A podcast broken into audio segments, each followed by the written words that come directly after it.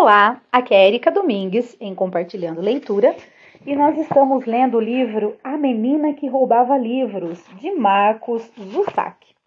E nós hoje nós vamos ler mais um título, ou talvez dois títulos, da parte 4, que é O Vigiador. Então, o primeiro é A Troca de Pesadelos. Vamos lá.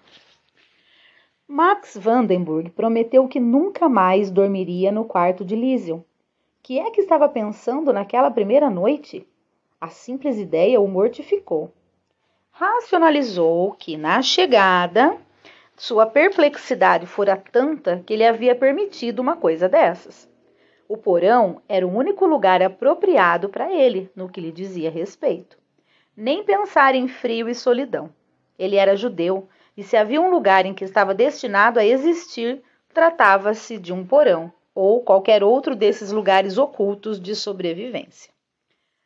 Sinto muito, confessou a Hans e Rosa na escada do porão. De agora em diante ficarei aqui embaixo. Vocês não me escutarão. Não farei o menor som. Hans e Rosa, imbuídos do desespero da situação, não argumentaram, nem mesmo em relação ao frio. Carregaram cobertores para baixo e encheram a lamparina de querosene. Rosa admitiu que não poderia haver muita comida, ao que Max lhe pediu fervorosamente que só lhe levasse sobras, mesmo assim só quando ninguém mais as quisesse. Na, assegurou-lhe Rosa, você será alimentado da melhor maneira que eu puder. Também levaram para baixo o colchão da cama sobressalente do quarto de Lísio, substituindo-o por mantas de proteção contra respingos de tinta. Uma excelente troca. No porão, Hans e Max puseram o colchão embaixo da escada e construíram do lado uma parede de mantas de proteção. As mantas eram tão altas que cobriam toda a entrada triangular e, que mais não fosse, eram fáceis de mover se Max tivesse uma necessidade aflitiva de mais ar. O pai se desculpou. É mesmo lamentável, eu reconheço. É melhor do que nada, assegurou-lhe Max. Melhor do que eu mereço. Obrigado.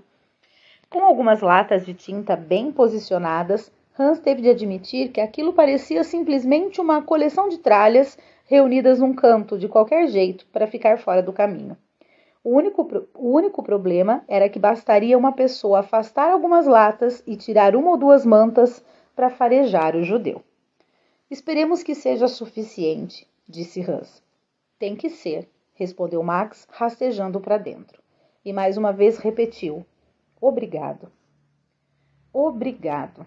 Para Max Vandenburg, essa era a palavra mais lastimável que ele podia dizer, só encontrando o rival em desculpe. Havia uma ânsia constante de proferir as duas, instigada pela aflição da culpa.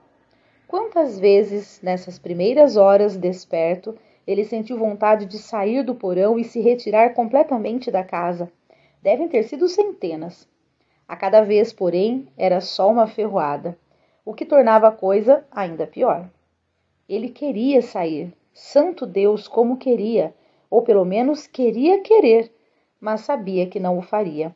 Era exatamente como no dia em que deixara a família em Stuttgart sob um véu de falsa lealdade. Viver, viver era ficar vivo. O preço era a culpa aliada à vergonha. Nos primeiros dias no porão, Lisa não quis nada com ele. Negou sua existência. Seu cabelo farfalhante, seus dedos frios e escorregadios. Sua presença torturada. Mamãe e papai. Havia um enorme peso entre os dois e uma porção de decisões fracassadas. Eles consideraram se poderiam mudá-lo de lugar. Mas para onde? Sem resposta. Nessa situação estavam sem amigos e paralisados. Não havia outro lugar para onde Max Vandenburg pudesse ir. Eram eles, Hans e Rosa Huberman. Liesel nunca os vira olharem tanto um para o outro, nem com tanta solenidade. Eram eles que levavam a comida lá embaixo e separaram uma lata vazia de tinta para os excrementos de Max. O conteúdo seria despejado por Hans com toda a prudência possível. Rosa também lhe levou uns baldes de água quente para se lavar. O judeu estava imundo. Do lado de fora, uma montanha do frio ar de novembro esperava à porta de entrada, toda vez que Liesel saía de casa. A chuva fina caía às bateladas. Havia folhas mortas derrubadas na rua. Em pouco tempo chegou a vez de a roubadora de livros visitar o porão. Eles a obrigaram. A menina desceu hesitantemente a escada, sabendo que não havia necessidade de palavras. O arrastar de seus pés era o bastante para despertá-lo.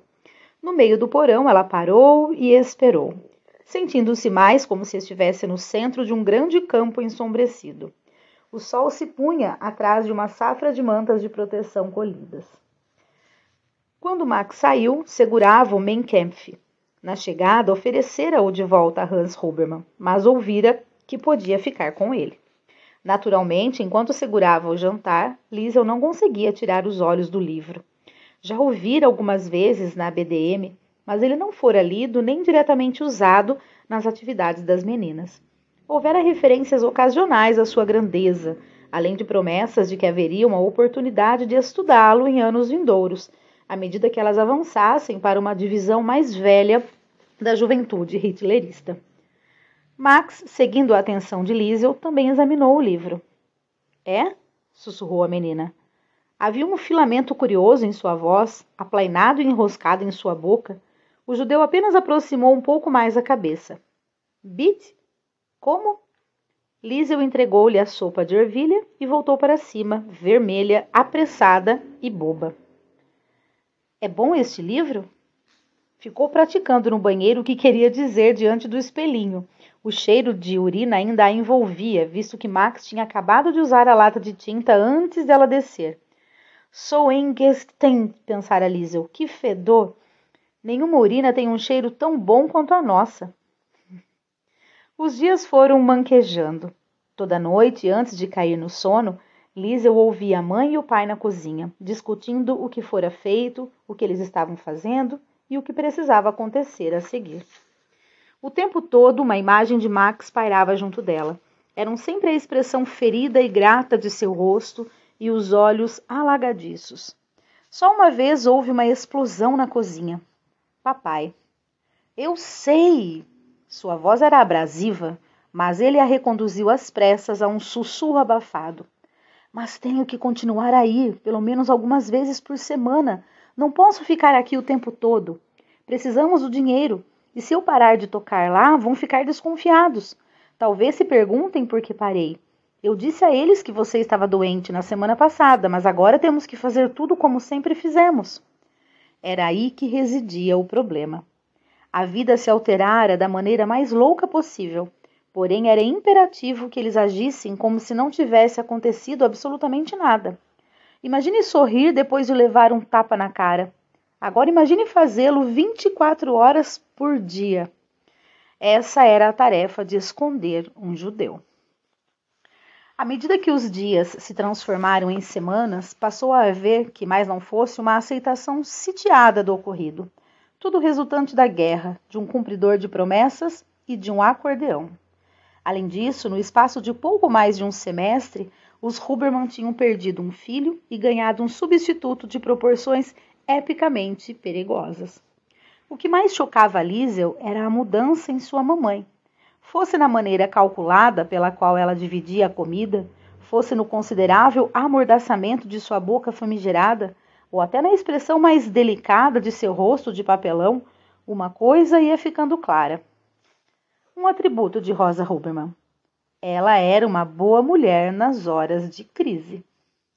Mesmo quando a artrítica Helena Schmidt cancelou o serviço de lavagem e passagem de roupa um mês depois de Max debutar na rua Rimmel, ela simplesmente sentou-se à mesa e aproximou de si a tigela.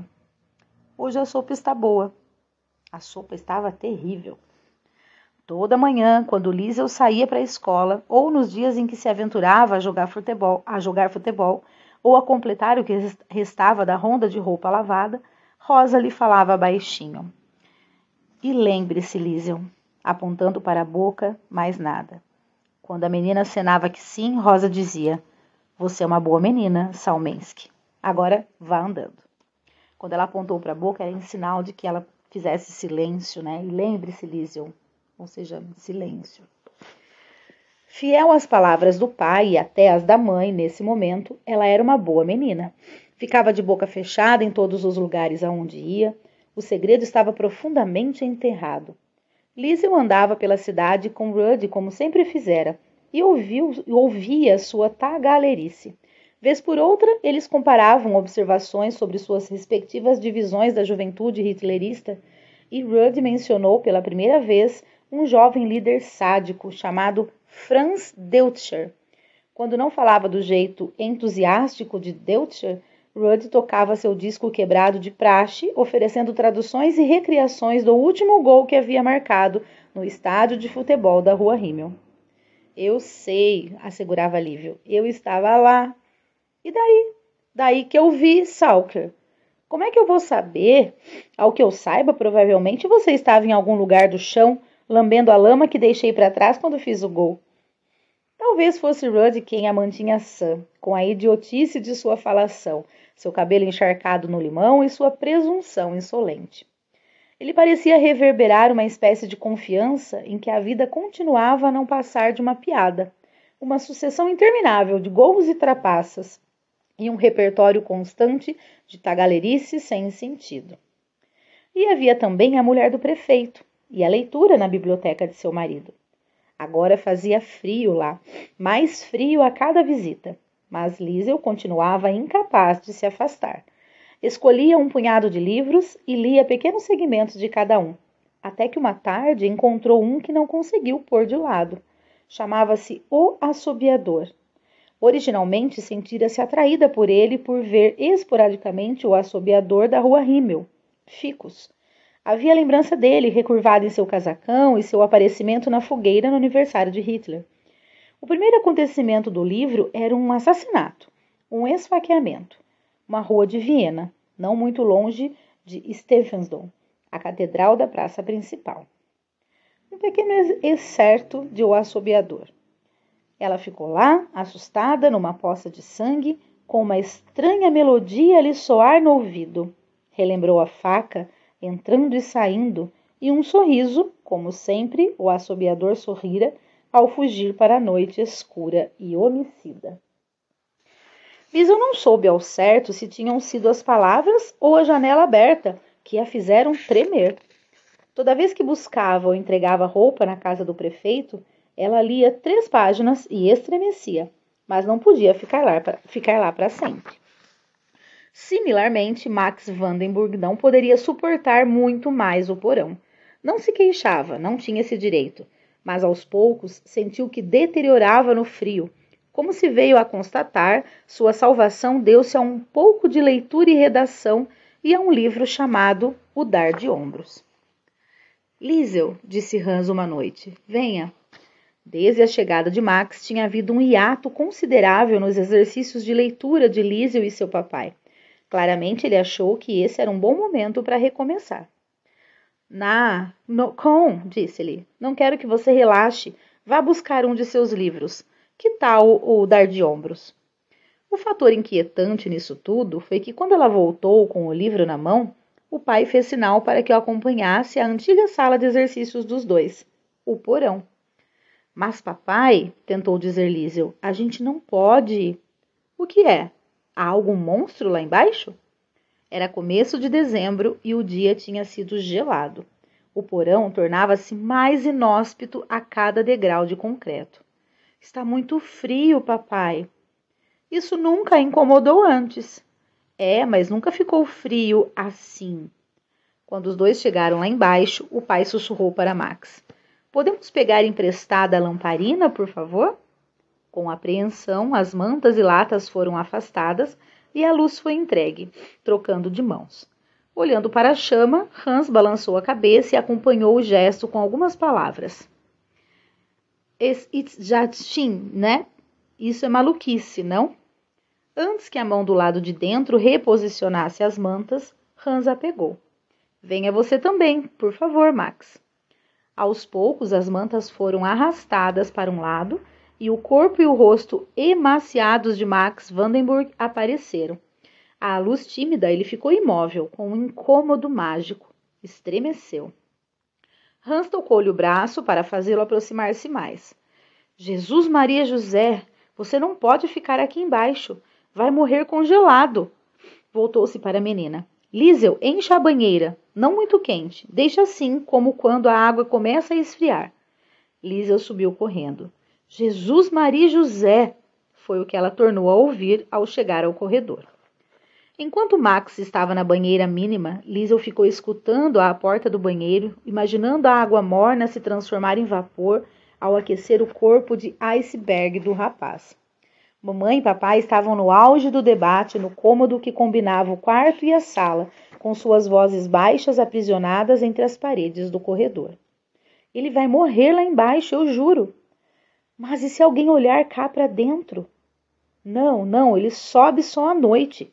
De dia deixamos tudo aberto, nada a esconder, e usamos este cômodo em vez de cozinha. É melhor ficar longe da porta de entrada. Silêncio. Depois a mãe. Está bem. É, você tem razão. Se vamos apostar num judeu, disse o pai logo depois, prefiro apostar num judeu vivo. E desse momento em diante nasceu uma nova rotina. Toda noite acendia-se a lareira no quarto de mamãe e papai e Max aparecia silenciosamente.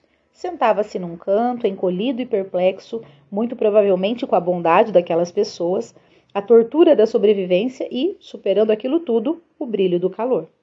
Com as cortinas bem cerradas, ele dormia no chão, com uma almofada sob a cabeça, enquanto o fogo ia apagando e se transformava em cinzas. De manhã, voltava para o porão. Um ser humano sem voz. O rato judeu de volta à sua toca. O Natal veio e se foi, com o cheiro de um perigo a mais. Como se esperava, Hans Jr. não apareceu em casa. Uma bênção e uma ominosa decepção. Mas Trude chegou como de hábito e felizmente as coisas correram com serenidade. As qualidades da serenidade. Max ficou no porão, Trude veio e se foi sem nenhuma suspeita. Resolveu-se que, apesar de sua índole gentil, não se podia confiar em Trude. Só confiamos nas pessoas em quem temos de confiar, afirmou o pai. E isso somos nós três. Houve comida extra e um pedido de desculpas a Max por essa não ser a sua religião, mas era um ritual de qualquer modo. Ele não se queixou. Que base tinha para reclamar? Explicou que era judeu por criação e pelo sangue, mas também que o judaísmo agora era mais do que nunca um rótulo, um exemplo desastroso do azar mais idiota que havia. Foi nesse momento que também aproveitou o ensejo para dizer que lamentava que o filho dos Huberman não tivesse ido para casa. Em resposta, Hans lhe disse que essas coisas fugiam ao controle deles. Afinal, comentou, você mesmo deve saber, um rapaz ainda é um menino e os meninos às vezes têm o direito de ser teimosos. Deixaram o assunto nesse pé. Nas primeiras semanas em frente à lareira, Max ficou mudo, Agora que vinha tomando um banho adequado uma vez por semana, Liesel notou que seu cabelo já não era um ninho de gravetos, mas uma coletânea de plumas que se agitavam em volta de sua cabeça. Ainda tímida diante do estranho, ela cochichou com o pai. O cabelo dele parece de penas. Como? fez o pai. A lareira havia distorcido as palavras. Eu disse, voltou ela a cochichar, chegando mais perto, que o cabelo dele parece ser de penas. Hans Huberman olhou e fez um aceno de cabeça, concordando. Tenho certeza de que gostaria de ter os olhos da menina. Eles não perceberam que Max tinha ouvido tudo.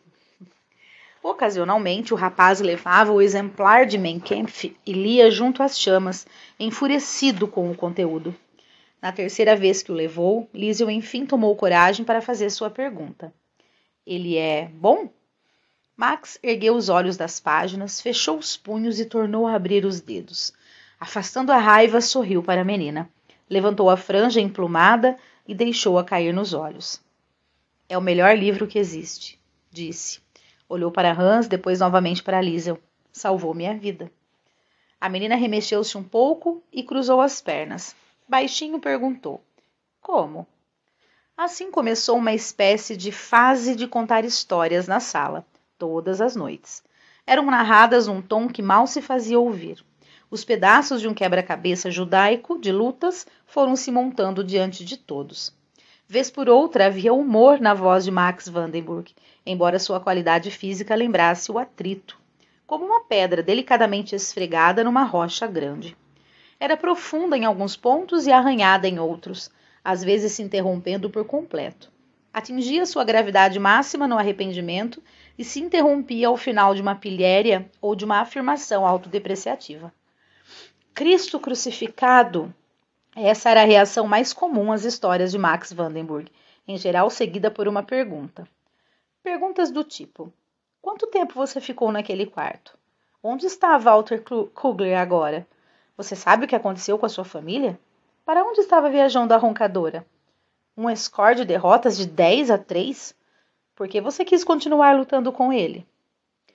Quando Liesel rememorou os acontecimentos de sua vida, aquelas noites na sala foram algumas de suas lembranças mais vívidas.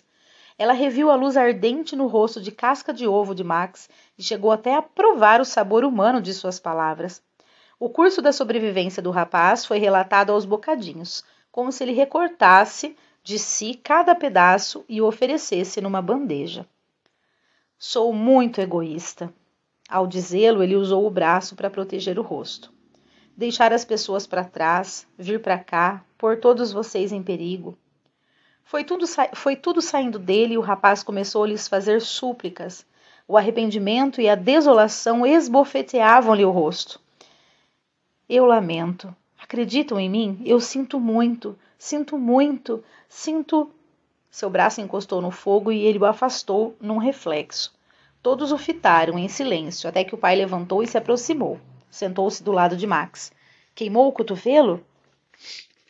Uma noite, Hans, Max e Liesel sentavam-se diante da lareira. A mãe estava na cozinha. Max lia Mein Kampf outra vez. Sabe de uma coisa? Disse Hans. Disse Hans. Inclinou-se para o fogo. A Liesel aqui é mesmo uma boa leitorinha. Ao que Max baixou o livro. E tem mais coisas em comum com você do que se poderia supor. E certificou-se de que Rosa não estava chegando. Ela também gosta de uma boa briga. Papai! Liesel, quase chegando aos 12 anos e ainda magra feito um ancinho, encostada na parede, sentiu-se arrasada.